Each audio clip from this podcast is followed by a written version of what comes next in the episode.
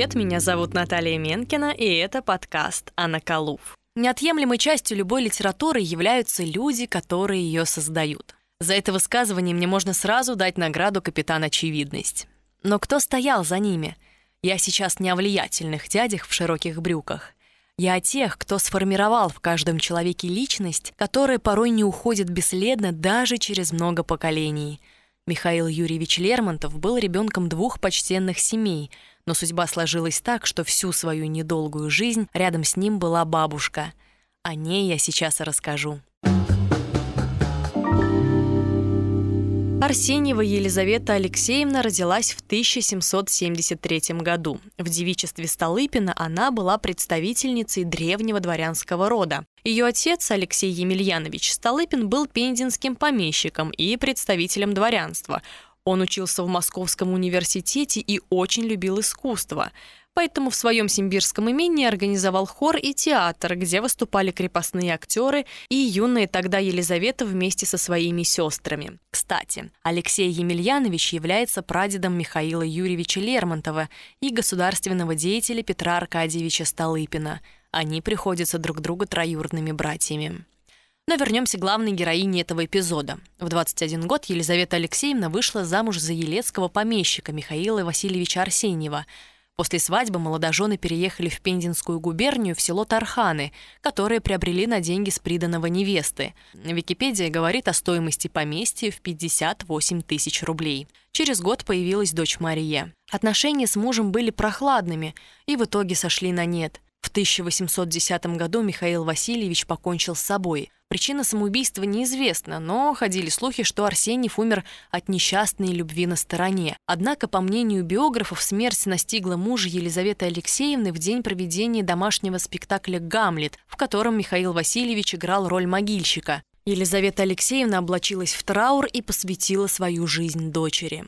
Для того, чтобы продолжать говорить об Арсеньевой, представлю вам ее образ, который описывался современниками. Елизавета Алексеевна была среднего роста, стройна, со строгими, решительными, но весьма симпатичными чертами лица. Важная осанка, спокойная, умная, неторопливая речь подчиняли ей общество. Прямой решительный характер ее в более молодые годы носил на себе печать повелительности и, может быть, отчасти деспотизма.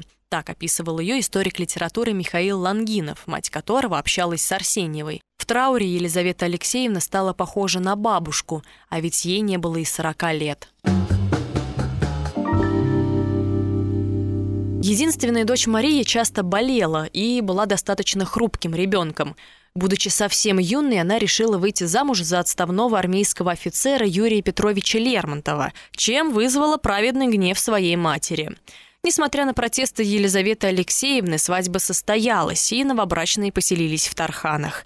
В 1814 году родился внук Михаил, названный в честь своего деда.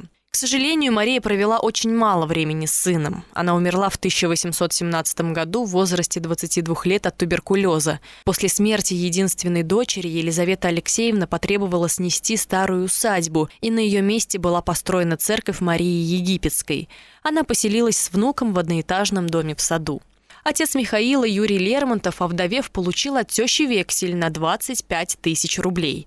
Историки полагают, что тем самым Арсеньева заплатила зятю за то, чтобы он отказался от воспитания сына. Из-за постоянного страха потерять внука Елизавета Алексеевна составила завещание, в котором все имущество достанется Михаилу, при условии, что внук до своего совершеннолетия будет воспитываться бабушкой без вмешательства отца. Более того, она передала своим братьям право опеки опеки над ребенком, если с ней что-то случится. Она старалась максимально оградить мальчика от общения с отцом.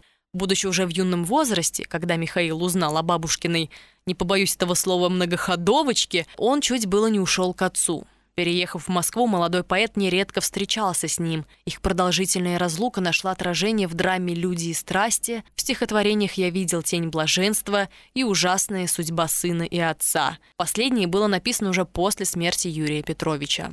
Елизавета Алексеевна никогда не экономила, если траты касались воспитания или учебы внука.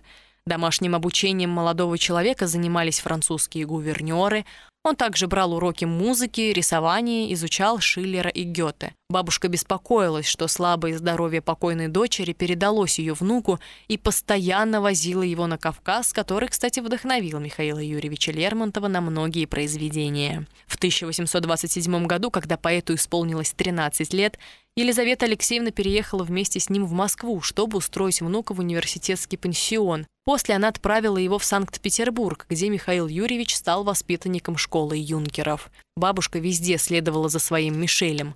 Она любила его так называть. Зимой 1835 года Елизавете Алексеевне пришлось вернуться в Тарханы, и ее жизнь превратилась в ожидание писем от любимого внука. Однако через год она решила вернуться в столицу под предлогом, что Мишенька упросил меня с ним жить и так убедительно просил, что не могла же я отказать. Ее колоссальная опека вызывала у него сопротивление. По воспоминаниям гувернантки Столыпиных, Арсеньева просила Мишеля не писать стихов и не заниматься более карикатурами – в ответ она получала отпор, и Мишенька продолжал заниматься творчеством. Другим поводом для тревоги была личная жизнь поэта. Бабушка переживала, что Мишу женят. Он же в письме к своей подруге Александре Верещагиной писал, что его пугает перспектива остаться одному. Несмотря на огромную опеку со стороны бабушки, Михаил Лермонтов был человеком самостоятельным и очень азартным – в 1837 году за стихотворение «Смерть поэта», посвященное дуэли Пушкина и Дантеса, и за строчку «А вы, надменные потомки» он был сослан в Нижегородский драгунский полк, который находился в тот момент на Кавказе. Его ссылка длилась всего несколько месяцев, но за это короткое время, плюс воспоминания из детства, юг покорил поэта. Природа Кавказа, местные жители, кавказский фольклор – все это легло в основу многих произведений Лермонтова – Вернувшись оттуда, он стал очень популярен. Теперь его не критиковали за дерзкий стих о дуэли, а наоборот, цитировали и рассказывали друг другу. В феврале 1840 года, будучи уже известным поэтом, Лермонтов был на балу у графини Лаваль, где поссорился с сыном французского поэта Эрнестом Барантом, после чего тот вызвал поэта на дуэль. Она состоялась недалеко от Черной речки. Сначала дуэлянты бились на шпагах, однако после соперники перешли на пистолеты – Первым стрелял Барант, но промахнулся. Лермонтов, в свою очередь, разрядил пистолет, выстрелил в сторону, после чего участники разъехались. Когда Арсеньева узнала о дуэли своего внука, ее здоровье резко ухудшилось.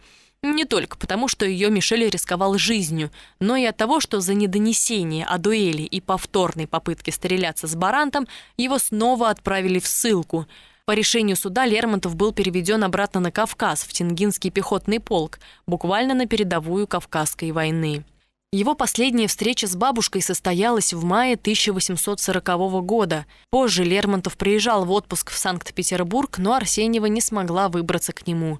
Поэт пытался выйти в отставку, мечтая полностью посвятить себя литературе, но так и не решился – Бабушка была против его увлечения. Она надеялась, что ее внук сможет сделать себе серьезную карьеру. Последнее письмо, адресованное Арсеньевой от Лермонтова, было отправлено за несколько месяцев до смерти, в мае 1841 года. Тогда Елизавета Алексеевна находилась в столице, куда опять приехала хлопотать о внуке. Поэт сообщал, что он здоров и спокоен, и выражал надежду, что он все-таки сможет вернуться из ссылки. Завершалось письмо словами «Остаюсь, покорный внук Лермонтов». Роковая дуэль с отставным майором Николаем Мартыновым произошла в июле 1841 года. Он выстрелил поэту прямо в грудь.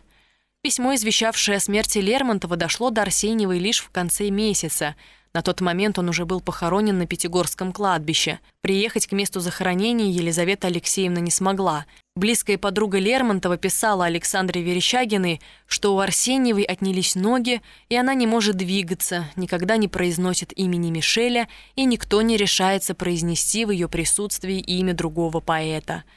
Последней задачей в жизни Арсеньевой было добиться перезахоронения внука на родной земле – она обратилась за помощью к своему младшему брату Афанасию Алексеевичу Столыпину, постоянно писала прошения в различные инстанции. Добившись разрешения, она отправила близких за останками внука. Гроб с телом Лермонтова доставили в Тарханы, и 23 апреля 1842 года состоялось повторное погребение. Елизавета Алексеевна пережила внука на 4 года. В 1845 году в возрасте 72 лет Арсеньева ушла из жизни – Ее похоронили в семейном склепе в Тарханах рядом с мужем, дочерью и любимым внуком Мишелем, которому она посвятила всю свою жизнь. Меня зовут Наталья Менкина. Почитайте старших.